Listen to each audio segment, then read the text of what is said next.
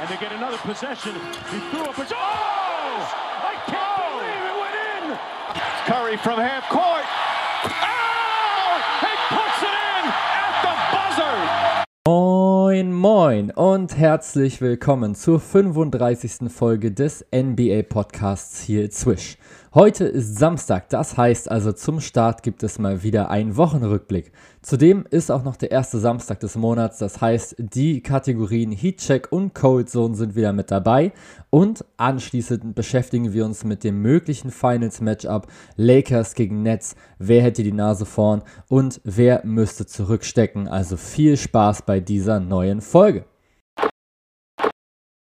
Here it's Swish. Und wir legen direkt los mit unserem Wochenrückblick. Dazu gucken wir jetzt natürlich wie immer zum Start auf die Western und die Eastern Conference.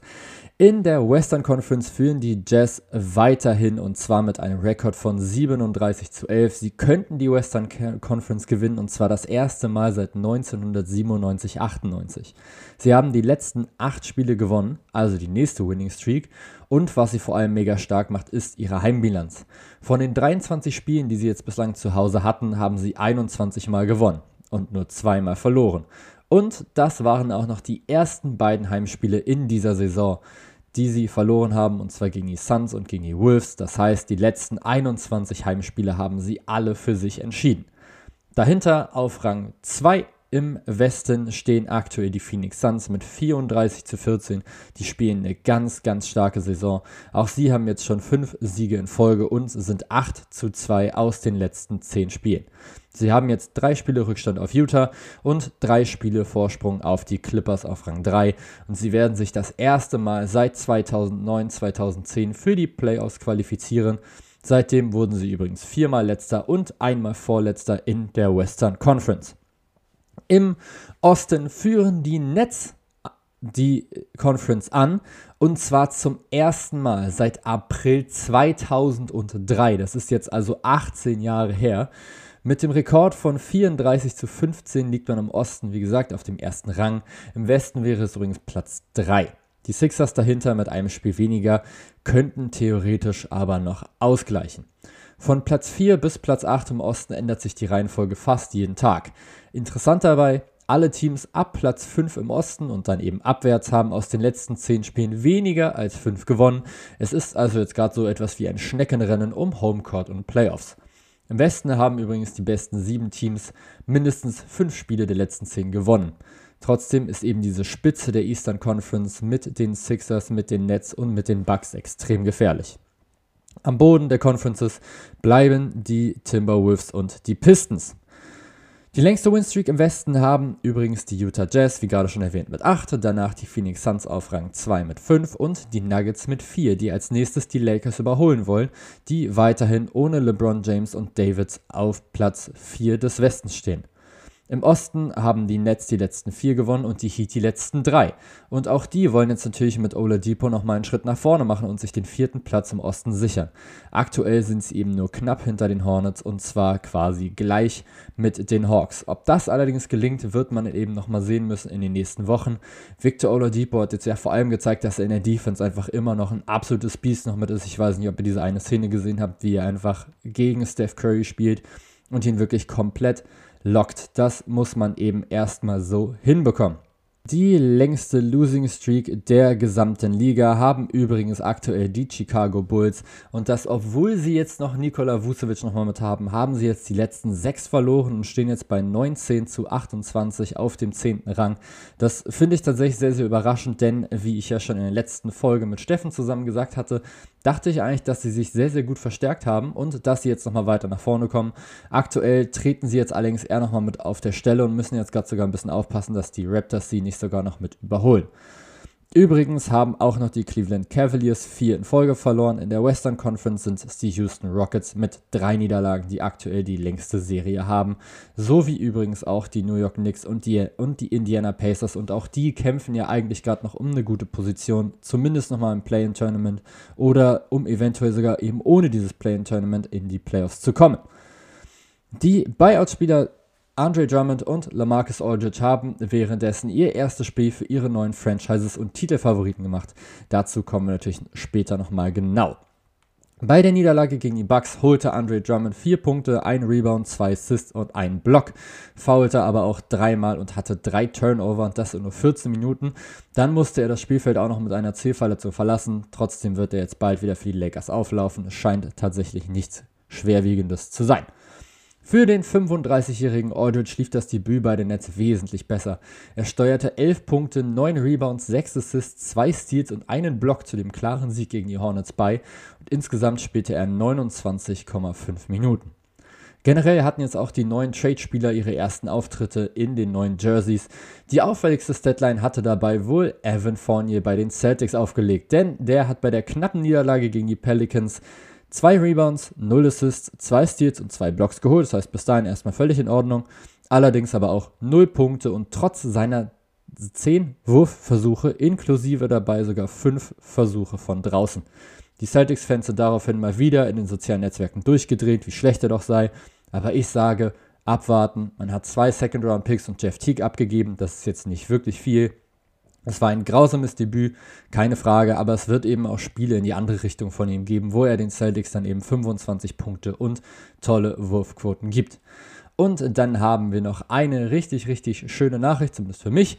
Denn in der letzten Nacht schossen die Raptors die Warriors ohne Stephen Curry allerdings ab. Die Raptors gewinnen ein Spiel, das ist ja schon so etwas wie eine Schlagzeile, doch vor allem gewannen sie das Spiel mit 53 Punkten Vorsprung. Mit 130 zu 77. Spannender Fakt dabei übrigens, der Raptors Neuzugang Gary Trent ist jetzt der Spieler mit dem zweitmeisten oder zweitbesten Plus-Minus-Wert in der NBA-Historie mit plus 54. Und dann kommen wir jetzt schon auch zu unseren Kategorien. Und wir starten natürlich wie immer mit dem Heat-Check. Lillard Heat-Check. Oh! It's not fair. Der Here It Swish Heat-Check. Normalerweise suche ich mir immer fünf Spieler raus, die aktuell einfach komplett heiß sind. Dieses Mal habe ich es allerdings teilweise nicht so ganz hingekriegt und jetzt habe ich tatsächlich am Ende sogar sechs rausgeholt. Der erste ist Norman Powell. Er ist jetzt ja mittlerweile bei den Portland Trailblazers, aber er hat jetzt eben im März gerade noch bei den Raptors und dann auch schon sein erstes Spiel bei den Trailblazers gespielt gehabt oder sogar schon zwei, glaube ich, mittlerweile. Er hat 13 Spiele insgesamt gemacht im März und hat es in dieser Zeit geschafft, 23,6 Punkte zu holen. Dazu noch drei Rebounds und zwei Assists mit brutalen Wurfquoten. 53,5% aus dem Feld, fast 47% von draußen. Das ist ein True Shooting von 67,5%. Und gerade in dieser Ausfallzeit von Pascal Siakam und Fred Van Fleet war er einfach der wichtigste Scorer der Raptors und dass er es dann trotzdem noch geschafft hat, so effizient zu scoren, zeigt dann eben, was das für ein richtig, richtig guter Monat für ihn war. Es ist einfach jetzt gerade so seine kleine Breakout-Saison und jetzt werden die Portland Trailblazers sicher auch nochmal viel Spaß an ihm haben. Der nächste Spieler ist Zion Williamson. Auch er hat zwölf Spiele insgesamt gemacht und hatte einfach mit richtig, richtig guten Quoten abgeschlossen und seine Stats sind generell der Wahnsinn. 28,7 Punkte, das ist unfassbar gut. 7 Rebounds und 4 Assists. Und das bei 64,5% aus dem Feld. True Shooting Wert liegt bei 68,2%. Ich werde jetzt übrigens nicht sagen, oh, 50% Dreierquote, denn er hat genau 2 von 4 getroffen in diesen Spielen. Ja, es sind 50%, aber es sind jetzt halt auch nur 4 Versuche, also jetzt eigentlich nicht wirklich erwähnenswert. Seine Usage Percentage ist übrigens währenddessen sogar stark nach oben gegangen. Im Februar lag sie noch bei 28,8%, jetzt lag sie schon bei 32%. Die Pelicans verlassen sich einfach immer mehr auf ihn und er liefert einfach ab. Dann Spieler Nummer 3, einer, der so ein bisschen unterm Radar fliegt jetzt auch einfach gerade in dieser Saison, denn das ist Doug McDermott.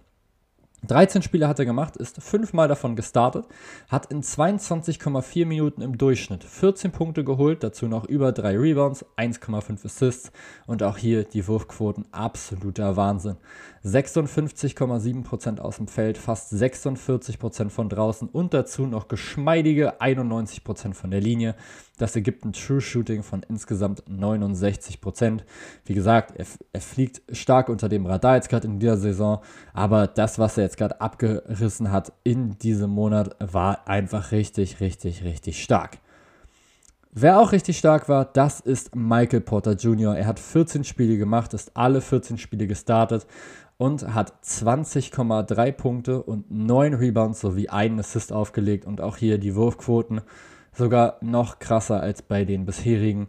Insgesamt kommt er auf einen True Shooting Wert von 70,8% im März, 59,4% aus dem Feld, 53,2% von draußen.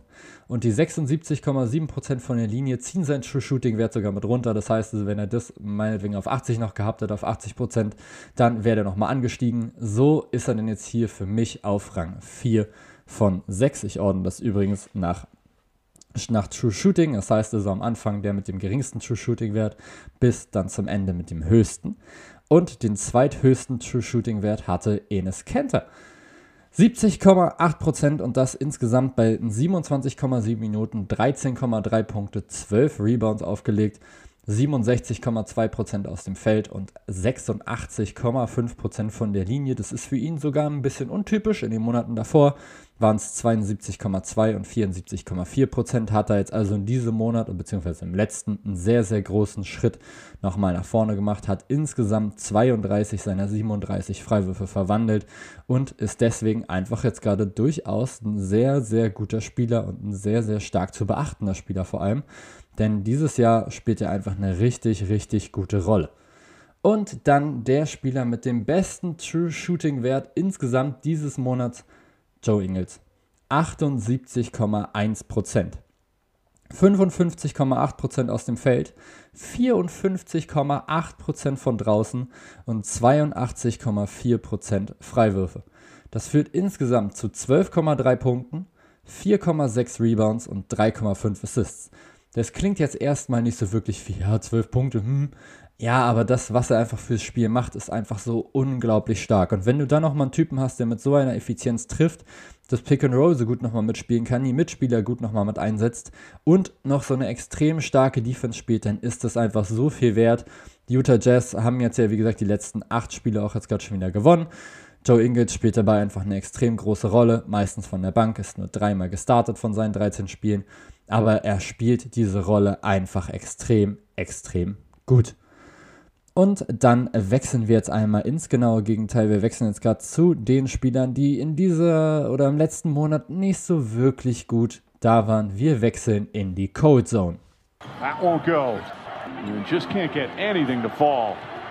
Die Here It Swish Cold Zone. Jetzt hier ordnen wir es natürlich andersrum. Das heißt also vom höchsten True Shooting Wert, also noch von dem wärmsten dieser kalten Spieler bis hin zum schlechtesten True Shooting Wert, also quasi dem kalten der kalten. Wir fangen an mit Dwayne Bacon. 47,3% True Shooting, 35,7% aus dem Feld, 29,5% von draußen und so wenig Würfe nimmt er jetzt eben gar nicht. Also im März in 13 Spielen 129 Würfe genommen. Insgesamt kommt er oder kam er auf 10,5 Punkte, 3 Rebounds und 2 Assists. Er bringt er halt außer dem Shooting, das er dir eigentlich bringen soll, jetzt halt auch nicht so mega viel. Er spielt eine relativ gute Defense. Er versucht sich auf, also er hängt sich auf jeden Fall mal mit rein, das kann man ihm jetzt gerade nicht mit absprechen. Aber wenn halt seine Würfe nicht fallen, dann ist das schon nicht so wirklich geil. Trotzdem hat er es eben geschafft, sich mit seinem Einsatz immer mehr für Minuten zu qualifizieren. Im Dezember noch hat er in den ersten fünf Spielen nur 21,4 Minuten gespielt.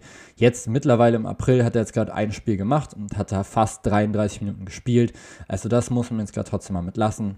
Der März war trotzdem jetzt gerade für ihn nicht sein bester Monat. Auch Tyler Hero hatte im März durchaus seine Problemchen könnte man ja sagen, aber es waren tatsächlich sogar ziemlich schwerwiegende. Insgesamt True Shooting Wert von 46,8%, 35,5% aus dem Feld, 28,8% von draußen. Und das, obwohl er sogar fast 90% von der Linie getroffen hat. Und das zeigt halt schon so, in welche Richtung das dann geht. Der True Shooting Wert hätte sogar noch geringer sein können. Er hat sich quasi mit den Freiwürfen so ein bisschen mit rausgerettet, dass er eben diese 35 von 39 getroffen hat. Insgesamt in 30 Minuten 13,6 Punkte, 4 Rebounds und 3 Assists aufgelegt. Das sind jetzt auch keine schlechten Zahlen. Aber Tyler Hero sollte eigentlich schon ein bisschen mehr Punkte scoren als 13,6. Das ist vom Scoring her jetzt gerade auch der schlechteste Monat in diesem Jahr für ihn gewesen. Auch Lou Dort hatte im März Probleme und zwar sogar relativ große. Er hat zwar nur 8 Spiele gemacht, aber 34% aus dem Feld und 32% von draußen führen zum selben True Shooting Wert wie der von Tyler Hero, 46,8%. Das liegt eben daran, dass er keine 90% von der Freiwurflinie geworfen hat, sondern eben nur in Anführungsstrichen 83. In 28 Minuten kommt er auf 12,9 Punkte, 3,5 Rebounds und 2 Assists. Bei ihm muss man sich aber auch immer wieder sagen, okay, Klar, er soll in der Offense möglichst irgendwas nochmal mit produzieren. Wenn er es aber nicht tut, dann ist er einfach noch einer der besten Verteidiger der gesamten Liga, was diese Wing-Position angeht. Man darf ihn da einfach nicht unterschätzen. Er ist da extrem, extrem gut. Und das zeigt er eben dann auch jede Nacht jetzt gerade auch wieder. Klar, bei den Thunder läuft jetzt gerade eh schon nicht so wirklich viel in dieser Saison und dadurch kann er jetzt einfach mal ein paar Minuten nochmal mit sammeln, kann einfach ein paar mehr Würfe nehmen, als er es vielleicht in einem, sage ich mal, relativ gut funktionierenden Team, in einem etwas älteren Team, was vielleicht contended spielen oder nehmen könnte. So ist er jetzt gerade eben dafür da, dass er ein bisschen Defense bringt, dass er offensiv versucht, sein Game ein bisschen zu entwickeln. Da kommen natürlich dann auch solche Monate jetzt gerade mal mit raus. In diesem Fall hat es jetzt eben nicht so wirklich gut jetzt gerade funktioniert, aber vielleicht wird es jetzt ja im April für ihn besser. Für wen das hoffentlich auch der Fall ist, ist John Wall, denn der ist nach seiner Verletzung bislang überhaupt noch nicht wieder da. Sein bester True Shooting Wert in dieser Saison waren 53,5%. Das ist zumindest in Ordnung. Das war im Januar. Jetzt hat er allerdings den schlechtesten True Shooting Wert dieses Jahres aufgelegt mit insgesamt 44,8%. Er nimmt sehr, sehr viele Würfe. Er weiß, dass er eine große Rolle spielen muss in dieser Offense, gerade jetzt eben auch, wo Victor Oladipo nochmal mit weg ist. 20,9 Punkte, 3,6 Rebounds, 8,4 Assists. Liest sich jetzt erstmal nicht so schlecht, aber die Quoten natürlich einfach grausam. 34,8% aus dem Feld, 27,9% von draußen und auch nur 73% von der Freiwurflinie. Das ist natürlich super ärgerlich, einfach gerade nochmal mit für ihn, dass er jetzt wirklich gefühlt mit Christian Wood zusammen die Offense einfach nochmal mit tragen muss. Er versucht es einfach über seine Assists nochmal mit zu regeln, aber sein Shooting und das alles ist einfach noch nicht so richtig da, einfach nur weil er keinen zweiten Spieler hat, der für sich selber nochmal so viel, so viel kreieren kann. Es bleibt einfach alles an ihm hängen und das sieht man jetzt leider an seinen Wurfquoten noch ein bisschen extremer. Und dann haben wir den, ja, quasi schlechtesten Werfer im März, könnte man, glaube ich, durchaus schon so sagen. Und das ist Josh Jackson. Und der Typ macht mich komplett fertig. Er ist quasi der Inbegriff von Inkonstanz. Du hast im Dezember, okay, da waren es gerade nur vier Spiele, 17 Punkte pro Spiel. Da dachte ich, oh ja, geil. Läuft ja bei ihm. Dann im Januar 14 Spiele, 9 Punkte pro Spiel, schwache Quoten. Dann hast du den Februar, in Quoten zumindest wieder in Ordnung. Wieder 17 Punkte pro Spiel. Und jetzt kommt dann der März. 10 Spiele, 23 Minuten gespielt pro Spiel, 9,4 Punkte, 3,1 Rebounds, 2,7 Assists, 36,7% aus dem Feld und 17,9% von draußen. Insgesamt hat er 5 von 28 Dreier getroffen. Das ist richtig, richtig schwach. Das, ist, das ist ja fast Kelly Oubre mäßig. 89,5% von der, von der Freiwurflinie ist sogar noch richtig, richtig stark. 17 von 19. Und das rettet sein True Shooting irgendwie auf 44,2%. Aber trotzdem kann das eigentlich nicht angehen, dass er so immer hin und her und immer so inkonstant ist. Funktioniert nicht. Vor allem, erstes Spiel übrigens im April, wollte ich gerade kurz mal mit erwähnen, weil ich sie gerade nochmal so schön sehe. 31 Punkte, 61,9% aus dem Feld, 57% von draußen. Insgesamt hat er 13 von 21 seiner Würfe getroffen und eben auch 4 von 7 von draußen. Das heißt also, er hat jetzt in diesem einen, einen Spiel im April einen Dreier weniger getroffen als im gesamten März. Und das, obwohl er jetzt noch 21 Versuche weniger hat. 0 von 21, sowas gibt es ab und zu mal in einem Monat. So, wie gesagt, von Kelly Uber jetzt gerade zum Beispiel. Aber so wie es jetzt gerade aussieht, könnte er jetzt gerade einfach weitermachen mit dieser Inkonstanz. Also quasi immer gut, schlecht, gut, schlecht. Das heißt, jetzt folgt theoretisch eigentlich ein guter Monat. Der Start ist auf jeden Fall schon mal gemacht für Josh Jackson. Und dann kommen wir jetzt zum Hauptthema der Folge. Wir beschäftigen uns nämlich heute mit den Los Angeles Lakers gegen die Brooklyn Nets. Das ist ja das mögliche Finals Matchup und jetzt kommt natürlich die Frage auf, wer ist denn jetzt gerade der Titelfavorit? Die Lakers haben jetzt natürlich erstmal Andre Drummond verpflichtet. Allerdings sind jetzt eben noch LeBron James und Anthony Davis verletzt. Und jetzt fangen damit eben die Probleme schon mal mit an. Das Team ist einfach ausgerichtet auf diese zwei Superstars, auf eben LeBron James und Davis. Diese beiden müssen für Spacing sorgen. Diese beiden, größtenteils natürlich LeBron James, müssen für andere Leute kreieren. Damit die dann quasi ihre freien Würfe treffen. Diese beiden sind aber jetzt gerade nicht mit da. Das heißt also, es kann jetzt gleich durchaus passieren, dass du im Westen jetzt einiges an Plätzen mit abgeben musst. Generell ist der Westen in diesem Jahr extrem, extrem stark. Die Denver Nuggets haben sich jetzt nochmal verbessert. Die Clippers haben sich nochmal mit Rondo nochmal einen Spieler reingeholt. Ansonsten hast du sowieso noch die Utah Jazz, die Phoenix Suns, die beide extrem gute Saisons spielen. Das heißt, dein erstes Problem kann schon mal direkt sein, dass du einfach mit dieser Platzierung im Westen also einfach nicht mehr weiterkommst. Es kann einfach sein, dass sich jetzt gerade die Lakers durch diese Verletzungen von den beiden auf Rang 6 oder 7 runtermanövrieren.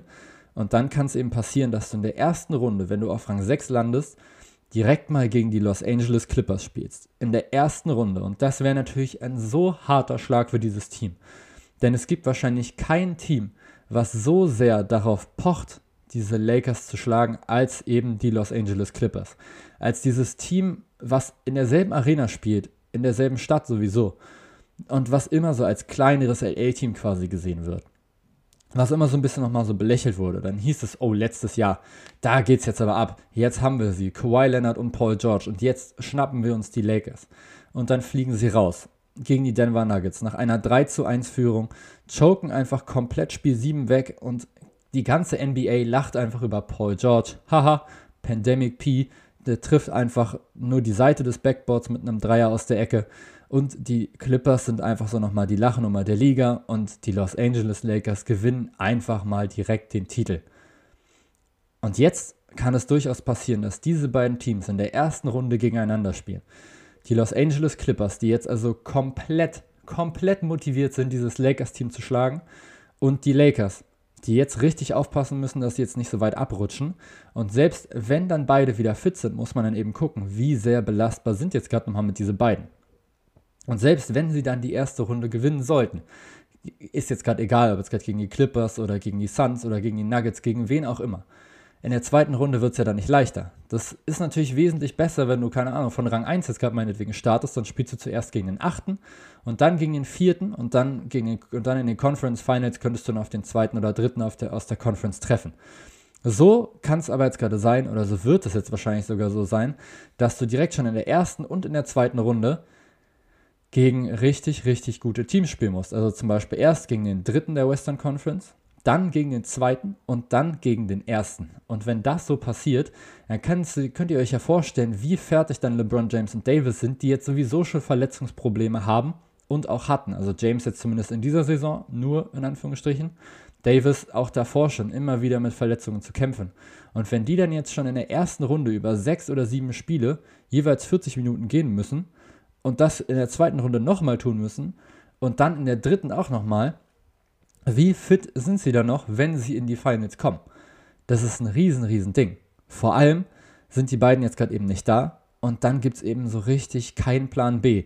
Also du hast so als Plan A ist eigentlich okay, LeBron kreiert irgendwas, am besten im Pick and Roll nochmal mit Davis, die anderen Leute haben Platz, treffen ihre Dreier oder die beiden regeln das einfach nochmal mit alleine.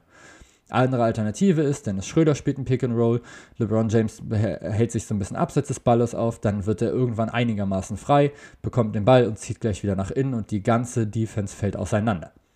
Okay, wenn das so funktioniert, nice. Aber was passiert eben, wenn James und Davis nicht da sind? Dann gibt es durchaus Probleme. Die Lakers haben dann Probleme. Und wenn du sie dann attackierst und es dann schaffst, sie in einen Run, sie in einen Run mit reinzudrängen, dann hast du ein Problem als, aus Lakers Sicht. Und vor allem das größte Problem der Los Angeles Lakers für mich ist jetzt das Spacing. Du hast jetzt Andre Drummond jetzt gerade nochmal mit verpflichtet, aber Andre Drummond hat in dieser Saison genau 8 Dreier versucht und hat keinen einzigen getroffen. Du hast dann noch ein Line-Up mit Anthony Davis. Der hat in dieser Saison 58 Dreier genommen, was auch nicht wirklich viel ist, und hat 17 davon getroffen. 29,3% ist diese Quote. Dann hast du Dennis Schröder. 144 Dreier genommen, also zumindest einige, 48 davon getroffen. 33% Dann hast du deinen eigentlichen 3D-Player, Wesley Matthews. 138 Dreier genommen, aber nur 47 getroffen. 34% Dann hast du Marc Gasol, den du extra vor der Saison nochmal geholt hast, eben für die Defense und dass er eben offensiv dieses Spacing nochmal mit reinbringt, dass er schön starten kann. Aber er hat jetzt auch erst 98 Dreier versucht in dieser Saison. Davon hat er 34 getroffen, das sind insgesamt 34,7 Prozent. Markeith Morris soll eigentlich auch dieses 3D bringen, aber 50 von 143 mit 35 Prozent ist auch Liga unterdurchschnittlich. Der erste, der einigermaßen auf Liga Durchschnitt wirft, ist Kai Kuzma. 36,3 Prozent. Insgesamt hat er 267 Dreier versucht, extrem viel, hat davon 97 immerhin getroffen. Dann hast du noch LeBron James. Klar, du hast dann eben dieses Line-up mit Davis, James und Drummond. Denn Davis will ja wohl nicht auf der 5 spielen. Du brauchst aber vielleicht trotzdem eher nochmal einen Drummond, dass er halt so diese laterale Schnelligkeit eher nochmal mit da reinbringt als ein Marke Soll in den Playoffs. Dann hast du jetzt aber Davis und Drummond, die wenig bzw. ziemlich schlecht shooten. Und dann hast du noch LeBron James. 98 von 266, 36,8 Prozent. Da denkt man sich, okay, das ist ja zumindest Liga-Durchschnitt. Das ist richtig. Aber dann stelle ich dir jetzt gerade die Frage, stell dir vor, du bist jetzt gerade der Gegner von den Los Angeles Lakers, die jetzt gerade mit Drummond und mit Davis und mit LeBron James gerade zusammenspielen gibst du LeBron James eher ein kleines bisschen Abstand an der Dreierlinie und lässt ihn eher den Dreier nehmen? Oder willst du, dass er in Richtung Korb zieht, wo er insgesamt 78,6% seiner Würfe verwandelt? Das ist übrigens extrem gut. 48, 78,6% am Ring. Das ist eine extrem starke Quote. Das heißt, du willst wahrscheinlich eher, dass er den Dreier nimmt. Und LeBron James ist zwar in dieser Saison noch relativ gut, eben mit diesen 36,8%. Aber sein Dreier ist in dieser Saison ein bisschen shaky. So richtig konstant ist er trotzdem nicht. Im Dezember 5 Spiele, 35,5%. Ja, kleine Sample Size sehe ich ein. Im Januar 16 Spiele, 42,9% von draußen. Da war er zwischendurch bei über 40% auf die Saison gerechnet. Die dachten sich alle schon, oha, LeBron James jetzt noch mit über 40% von draußen. Wie soll man diesen Mann noch stoppen? Dann ging es in den Februar. 14 Spiele gemacht, 27% von draußen. Und da ging es dann wieder los. Seine Dreierquote ist wieder abgefallen und jetzt ist sie eben noch NBA-Durchschnitt. Im März 6 Spiele gemacht, insgesamt 34 Dreier genommen, 15 getroffen, 44% Quote in Ordnung und dann hat er sich aber jetzt gerade mit verletzt. Aber du siehst jetzt gerade auch hier, seine Dreierquote ist nicht wirklich konstant. Sie geht immer so ein bisschen hoch, immer ein bisschen runter. Und in einem Monat ist seine Dreierquote um fast 16% gefallen. Von 43 auf 27%. Und wenn du das in der Playoff-Serie hast, wo er vielleicht einfach ein bisschen kalt ist, wo er einfach nicht so viel mit trifft, dann wird es schon sehr, sehr knapp. Der Spieler übrigens mit dem zweitbest oder mit der zweitbesten Percentage von draußen ist Alex Caruso und der hat jetzt eben erst 87 genommen in dieser Saison. Ja, er hat 34 davon getroffen, das macht 39,1%, aber er spielt eben auch einfach keine große Rolle. Und dann musst du dich quasi verlassen auf deinen aktuell besten Dreier-Shooter in dieser Saison, Contavious Caldwell Pope. 39,9%, 67 von 168. Aber auch hier hast du keinen Spieler, der über 40% seiner Dreier trifft. Die Lakers sind dafür allerdings das Team mit dem besten Defensivrating. Sie holen die sechsten meisten Blocks und sie verlieren quasi nie den Ball. Die Gegner stoppen sie einfach immer wieder. Die Gegner haben einfach eine extrem schlechte Wurfquote, wenn sie gegen die Lakers spielen. Sie werfen relativ wenig von draußen und diese Dreier treffen sie jetzt auch nicht. Sie bekommen wenig Freiwürfe gegen sich und die Lakers verteidigen das einfach extrem gut. Die Dreierlinie ist quasi zu bei den Lakers. Das heißt also, die Gegner versuchen es sehr, sehr oft, eher aus dem Zweierbereich, aber auch da treffen sie nicht wirklich gut. Bei den Lakers ist das Ganze ähnlich. Die Lakers nehmen die 25 wenigsten Dreier, andersrum, die 25, doch, 25 wenigsten Dreier der gesamten Liga. So quasi die sechs wenigsten.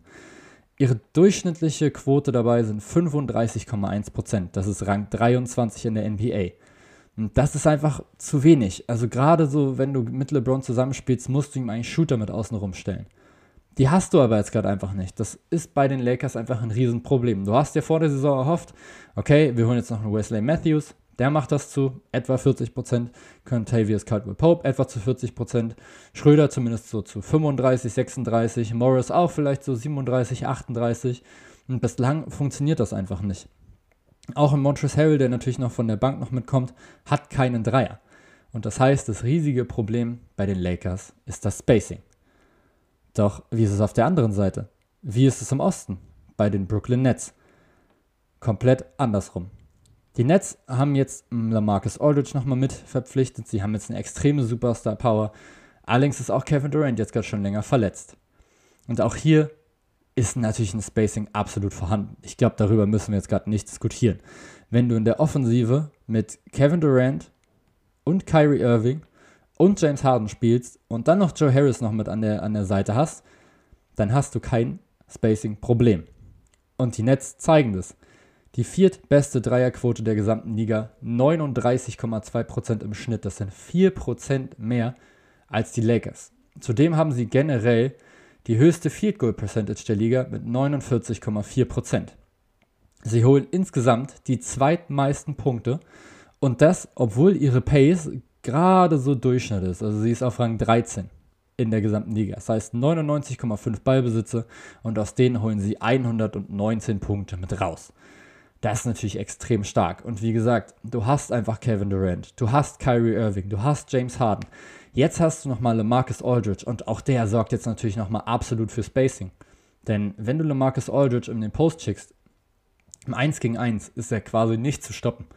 Wenn er erstmal seinen Fadeaway erstmal mit reinbringt, wie willst du das dann noch verteidigen? Wenn du aber anfängst, ihn zu doppeln, dann kann er Ball einfach rauspassen. Und dann hast du eben so viele Shooter außen, die einfach nur da rumstehen, um diese Dreier zu treffen. Auch ein Blake Griffin trifft jetzt gerade seinen Dreier bislang sehr gut. Joe Harris trifft 48,5% von draußen. Kevin Durant 43,4%. Auch hier, wie gesagt, hat jetzt auch erst 19 Spiele gemacht die Saison. Wir müssen jetzt hoffen oder gucken, wann er dann wieder fit ist, wann er wieder mit eingreifen kann. Jeff Green 41,4%, Kyrie Irving 39,7%, Tyler Johnson 37,6%, James Harden 36,2%, um nur einige zu nennen. Das heißt, die Quoten sind einfach wesentlich besser bei den Lakers. Und wenn ich denke schon, dass diese Spieler das einfach mal mit beibehalten können. Also Joe Harris ist ein Knockdown-Shooter, der trifft quasi alles. Kevin Durant kann sowieso von überall was treffen. Dasselbe gilt natürlich auch für Kyrie Irving und James Harden. Jeff Green ist in dieser Saison extrem effizient. Und dann bleibt dieses Spacing einfach absolut damit da. Das Problem bei den Brooklyn Nets ist natürlich genau am anderen Ende. Das heißt, das, was die Lakers eben so stark macht, ihre Defense macht die Nets so schlecht. Die Lakers haben das beste Defensivrating und das 18. beste Offensivrating. Die Brooklyn Nets haben das beste Offensivrating, aber sind nur auf Rang 25, wenn es um das Defensivrating geht. Würdest du diese beiden Teams zusammenlegen, die würden alles dominieren. Die wären die wären Wahnsinn. Also das könntest du überhaupt nicht machen. Die Brooklyn Nets lassen einfach viel zu viele Würfe gegen sich zu. Und zwar die drittmeisten der gesamten Liga. Und das, obwohl sie eben nur eine durchschnittliche Pace spielen. Die Gegner werfen im Schnitt viermal häufiger als die Brooklyn Nets. Die Nets rettet einfach nur, dass ihre Quoten aus dem Feld so extrem stark sind, dass es nicht so krass auffällt. Denn die Gegner treffen so nur leicht unterdurchschnittlich. Also ist relativ, also auf Rang 12 stehen quasi die Nets in ihrer Defense. Heißt also, die Gegner treffen ja zumindest ordentlich gegen die Brooklyn Nets. Nicht gut, aber auch nicht richtig schlecht. Und diese vier Würfe mehr könnten so viel nochmal mit ausmachen, denn es ist eben pro Spiel. Und wenn die Gegner eben einfach Spiele haben, wo sie viel treffen oder zumindest dieselbe Quote wie die Brooklyn Nets, dann würden die Brooklyn Nets viel, viel mehr Spiele verlieren. In diesem Fall haben sie einfach jetzt gerade nur Glück in Anführungsstrichen, beziehungsweise das Talent, dass sie offensiv eben so, so krass sind, dass sie so, so gute Spieler haben, die einfach vorne immer abliefern. Und einer von diesen Spielern ist einfach immer heiß, damit kannst du rechnen. Ob das jetzt ein Kyrie Irving ist oder ein James Harden, Kevin Durant, wenn er fit ist, oder eben dann Joe Harris, einer von denen wird dich immer irgendwie killen. Und wenn du es schaffst, wenn du es nicht schaffst, es zu verhindern, dann wirst du einfach Spiele gegen diese Netz verlieren. Wenn du es jetzt aber aus Lakers Sicht jetzt gerade meinetwegen schaffst, sie zumindest ein bisschen mit einzudämmen, dass jetzt eben ihre Quote nicht mehr bei 49,4% ist, sondern nur noch bei meinetwegen 46% und du selber auch immerhin mit 45, 44% triffst und dann kriegst du noch vier Würfe mehr im Spiel, dann hast du doch eine Chance. Denn die Brooklyn Nets werfen trotzdem genauso viele Dreier wie ihre Gegner. Sogar 0,5 mehr im Schnitt. Die Nets versuchen 36,6 Dreier pro Spiel, die Gegner der Nets 36,1. Das heißt also, diese vier Würfe, die sie weniger nehmen, kommen alle aus dem Zweierbereich. 51 Wurfversuche gibt es für den Netz aus dem Zweierbereich und 55,4 der Gegner. Das heißt also 4,4 Würfe der Gegner kommen eben dann aus diesen Zweierbereichen mit raus. Und das passt doch für die Lakers doch perfekt. Die Los Angeles Lakers nehmen doch sowieso nicht so viele Dreier. Die Los Angeles Lakers nehmen doch sowieso viel, viel lieber Zweier. Und das scheint genau das zu sein, was die Nets eben nicht verteidigen kann und vielleicht das, was sie auch einfach nochmal mit erlauben wollen. Und wenn du das dann ausnutzen kannst, dann hast du doch eine riesen, riesen Chance. Du musst halt nur gucken, dass die Nets einfach nicht komplett mit heiß laufen. Die Lakers nehmen übrigens insgesamt die elf meisten Zweierversuche der gesamten Liga und treffen sie mit der acht besten Quote. Und wenn du das einigermaßen so aufs Parkett bringen kannst gegen die Nets, dann wird es extrem schwer. Gucken wir uns die noch, doch die Nets einfach mal mit an. Die besten Spieler, was Blocks angeht bei den Brooklyn Nets, sind Jared Allen, 1,6 Blocks. Oh, der ist ja gar nicht mehr da. Okay, Kevin Durant, 1,4. Sehr lange jetzt gerade schon verletzt. Und ja, ich meine, wen verteidigt er denn? Wahrscheinlich eher dann den Dreier oder vielleicht den Vierer des gegnerischen Teams. Und da muss man eben dann auch nochmal gucken. Er ist eben ein sehr, sehr schlachsiger Spieler, wie das dann eben aussieht wenn er wirklich dann relativ bullige Spieler verteidigen muss. Klar, durch seine Größe wird er einfach mit der Help-Defense einfach immer ein paar Blocks nochmal mit ab, sich abholen. Wenn der jetzt die gegnerischen Guards in Richtung Korb ziehen, natürlich, dann kann er sie abräumen. Der drittbeste Spieler, Nicholas Claxton, 1,4 Blocks. Oh, der hat ja erst 17 Spiele gemacht für die Nets. Dann kommt der Andre Jordan, 1,2, LeMarcus Aldridge, okay, in seinem einen Spiel einen Block geholt. Novel Pell, drei Spiele gemacht, James Harden 0,7, Irving 0,6, Blake Griffin in seinen fünf Spielen bislang 0,4, Jeff Green 0,4 und so weiter und so fort. Die Nets müssen gucken, dass sie die Zone zubekommen. Mit Kevin Durant sieht das Ganze wahrscheinlich nochmal ein kleines bisschen besser aus, als es, es eben jetzt gerade schon mit tut. Aber auch mit Kevin Durant haben wir schon gesagt, dass die Defense einfach nicht ausreicht. Und aktuell sieht es jetzt gerade eben nicht so aus, als würde sich das bessern es reicht immer noch, weil sie einfach noch so diese Superstar-Power nochmal mit haben. Und gerade wenn du einfach dann gegen Teams spielst, die dich einfach dann nicht stoppen können, und davon gibt es natürlich sehr, sehr viele, dann wirst du einfach viele dieser Spiele einfach nochmal mit gewinnen. Ob das jetzt ist gegen die Detroit Pistons oder gegen die Minnesota Timberwolves, gegen die Houston Rockets, gegen die Pacers, gegen quasi alles, gegen die Hornets da wirst du einfach diese Superstar-Power einfach nur nochmal mit ausnutzen können, weil die Gegner es nicht schaffen, dich zu verteidigen und dann selber offensiv nochmal mit zu scoren. Aber gegen die Lakers, gegen ein Team, was defensiv extrem gut ist und dann offensiv zumindest noch LeBron James nochmal mit hat, der dafür bekannt ist, dass er Defensiven auseinandernehmen kann. Ein Spieler mit dem wahrscheinlich höchsten Basketball-IQ, den wir jemals gesehen haben. Der liest die Defense und der nimmt sie nochmal mit auseinander. Wie gesagt, das Spacing bei den Lakers ist nicht wirklich gut. Aber Brauchst du dieses Spacing überhaupt so extrem dringend gegen die Brooklyn Nets? Vielleicht nicht. Das Ding noch bei den Brooklyn Nets ist, auch die müssen erstmal so weit kommen. Klar, sie sind jetzt gerade im Erster am Osten und das ist ja auch cool. Aber wer verteidigt denn Janis Antetokounmpo? Wer verteidigt einen fitten Joel Embiid? Der Andre Jordan kann es sicher ab und zu mal mitmachen, aber wer verteidigt denn wieder Brook Lopez? Soll das dann Kevin Durant machen?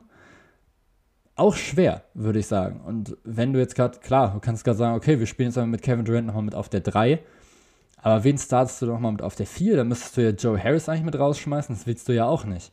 Also du musst wahrscheinlich wirklich dann versuchen, dass Kevin Durant Janis Antetokounmpo verteidigt. Und das ist eben allein schon, was Kraft und Masse einfach angeht, ein absolutes Mismatch. Klar, Kevin Durant ist trotzdem groß, Kevin Durant ist trotzdem guter Verteidiger und du darfst natürlich trotzdem nicht einfach aus dem Weg rammeln, das ist einfach ein Offensivfoul.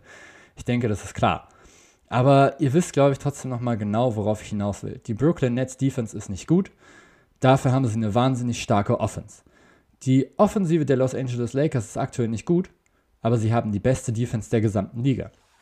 Und wenn diese beiden tatsächlich in den Finals aufeinandertreffen, dann wird es auf jeden Fall super knapp. Denn dran treffen eben zwei komplett unterschiedliche Philosophien aufeinander. Normalerweise sagt man ja, Offense wins Games, Defense wins Championships. Jetzt ist die Frage, ist es wirklich so? Es könnte tatsächlich sein, dass wir es in dieser Saison wirklich perfekt sehen, an einem perfekten Beispiel. Du hast das eine Team, was mit drei Superstars kommt, mit drei kompletten Offensiv-Superstars, mit dem wahrscheinlich besten Scorer aller Zeiten in Kevin Durant, zumindest mit dem vielseitigsten Scorer aller Zeiten, mit James Harden, mit einfach einem Spieler, der sich jetzt gerade bei den Brooklyn Nets nochmal zum MVP-Kandidat nochmal mitentwickelt hat, der einfach jetzt gerade extrem viele und gute Assists spielt, der Defenses ebenfalls auseinandernehmen kann und nochmal mit Kyrie Irving, dem Spieler mit dem wahrscheinlich besten Ballhandling in NBA History, der super gerne auch mal in die Zone zieht, Gegner auseinander nimmt und dann aber auch von draußen treffen kann. Und auf der anderen Seite hast du dann eben ein Team, was vor allem in der Defensive einfach nochmal mitglänzt, aber offensiv eben zwei extrem starke Superstars hat. Wie gesagt, in LeBron James, im vielleicht besten Spieler aller Zeiten, und in Anthony Davis, einem extrem vielseitigen Big Man, der früher einfach Guard-Position gespielt hat und dementsprechend trotzdem noch sehr, sehr gute Ballhandling-Skills nochmal mit hat. Und auch hier wieder, wer verteidigt Anthony Davis und Andre Drummond? Sicher, der Andre Jordan kann einen von beiden verteidigen, wahrscheinlich dann sogar eher Drummond. Und dann hast du Kevin Durant gegen Anthony Davis. Defensiv musst du dann schon echt gucken. Wenn du dann Davis in den Post stellst, gegen Durant, mal gucken, wie das dann am Ende ausgeht.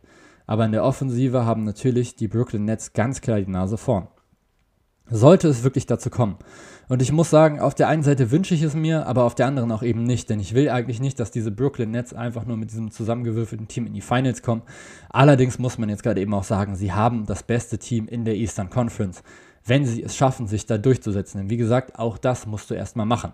Für die Lakers wird es in dieser Saison sogar noch schwieriger, in die Finals zu kommen. Gerade wenn du jetzt eben so in Richtung Platz 6 oder 7 sogar gehst und dann zwei richtig, richtig schwierige erste Runden hast, dann noch die Conference Finals und dann noch die Finals.